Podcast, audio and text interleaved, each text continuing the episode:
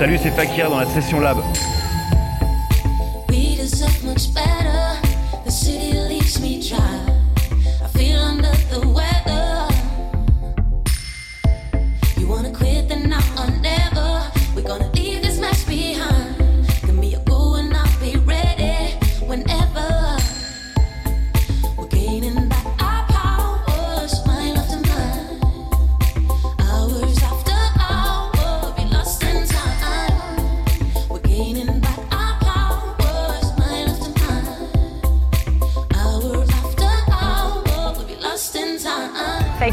Pendant longtemps, il paraît que tu as été plus fan de rock que d'électro.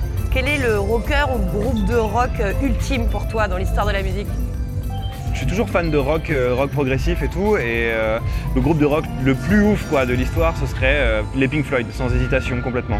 Shine on You Crazy Diamonds quoi, grave. Le morceau complet fait genre 22 minutes et tout ça, c'est genre un temple complètement quoi.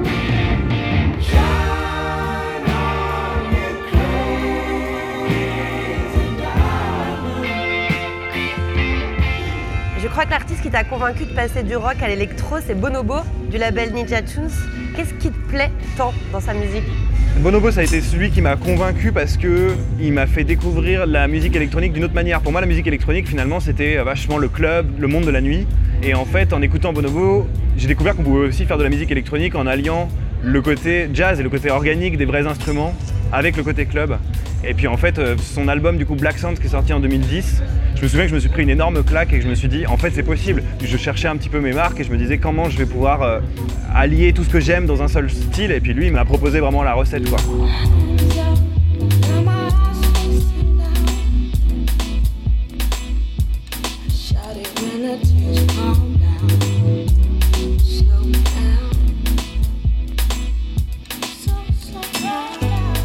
Parmi tes références justement en matière de composition, tu sais aussi Star Wars et Hayao Miyazaki. Comment des univers visuels inspirent euh, ta musique? Bah, Star Wars et Miyazaki particulièrement parce que c'est des eux proposent des univers complètement euh, imaginaires et fantastiques. Et moi dans ma musique ce que j'essaye de proposer aussi c'est un truc très très imaginaire. Il y a pas de c'est pas une musique à message c'est pas quelque chose d'engagé c'est plus quelque chose qui va proposer un voyage une sorte d'évasion dans un monde qui n'existe pas. Et du coup pour ça euh, j'ai été biberonné à Star Wars et Miyazaki. Ça reste des grosses grosses références pour moi quoi.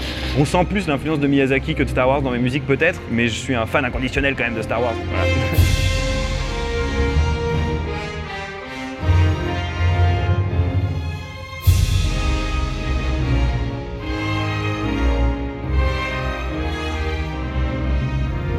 Pour le titre euh, Sacred Feminine de l'album All Glows, tu as travaillé avec Ibrahim Mahalouf. Comment ça s'est passé? Qu'est-ce qu'il t'a apporté? Bah, on s'est même pas rencontrés. On s'était juste, je lui ai envoyé plein de chansons de l'album en lui disant, mec, ce serait un honneur de t'avoir euh, sur une des chansons. Il a choisi celle-là, il m'a renvoyé le truc, c'était hyper classe, hyper joli. Du coup, bam, on a gardé.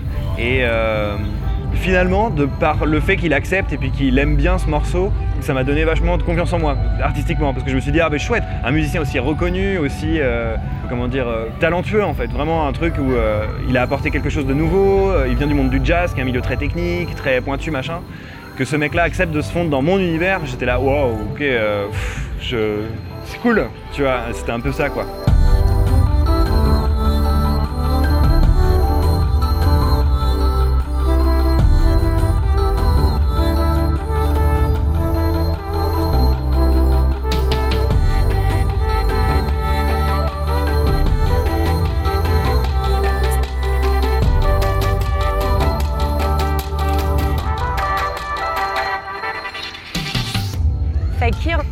Rapport à la spiritualité Ça fait partie de ta vie euh Ouais, c'est un truc que j'ai découvert il y a assez peu de temps finalement qui m'a vachement aidé à prendre la tournée plus sereinement, à prendre cette espèce d'avalanche de, reconnaissance et de trucs bizarres en fait, avec plus de recul en fait. Ça m'a permis de me réconcilier avec mon ego. Je crois pas en énormément de choses, mais je me suis mis à croire au karma dans le sens euh, tu récoltes ce que tu sèmes et euh, si tu renvoies des choses négatives dans la vie, tu vas reprendre des choses négatives. tu vois, je crois en ça et ça m'a vachement aidé à prendre la popularité comme une espèce de truc très distant. Et moi, je continue à vivre ma vie. Et puis tout ça, c'est une espèce d'image. Et, puis c'est mon job en fait. C'est cool, tu vois, pas de problème. Mais il n'y a pas de. Je prends pas ça comme acquis. C'est vraiment juste un truc euh, extérieur.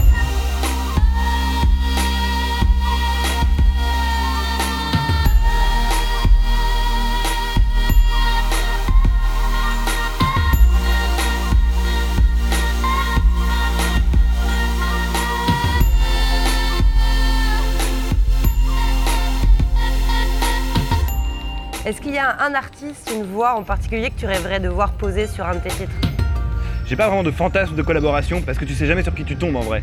Et tu sais que même si un mec dont t'adores la musique et t'adores le boulot peut en fait s'avérer être quelqu'un avec qui ça passe pas du tout et puis tu peux pas te comprendre, etc. Puis ça m'est arrivé plein de fois en fait de me retrouver dans ces situations-là. Du coup maintenant je préfère euh, que les collaborations ce soit un peu des rencontres et puis des choses très naturelles, tu vois, à la limite si on me présente un artiste, je vais d'abord lui dire écoute, euh, viens, on sort, on va boire un coup, et puis on va discuter de plein d'autres choses, mais pas de boulot en fait. Et juste voir si on s'entend bien, et puis en fait, c'est archi agréable de faire de la musique et de travailler avec des gens avec qui tu t'entends bien en fait. T'as envie de bosser avec eux.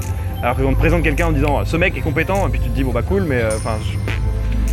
ça reste très froid quoi. Et j'ai l'impression que d'ailleurs, sur mon dernier album, il y a beaucoup de collaborations qui se sont passées comme ça. C'est bien, j'en ai tiré plein de conclusions. Voilà. simply isn't right. Cause like it's been forever.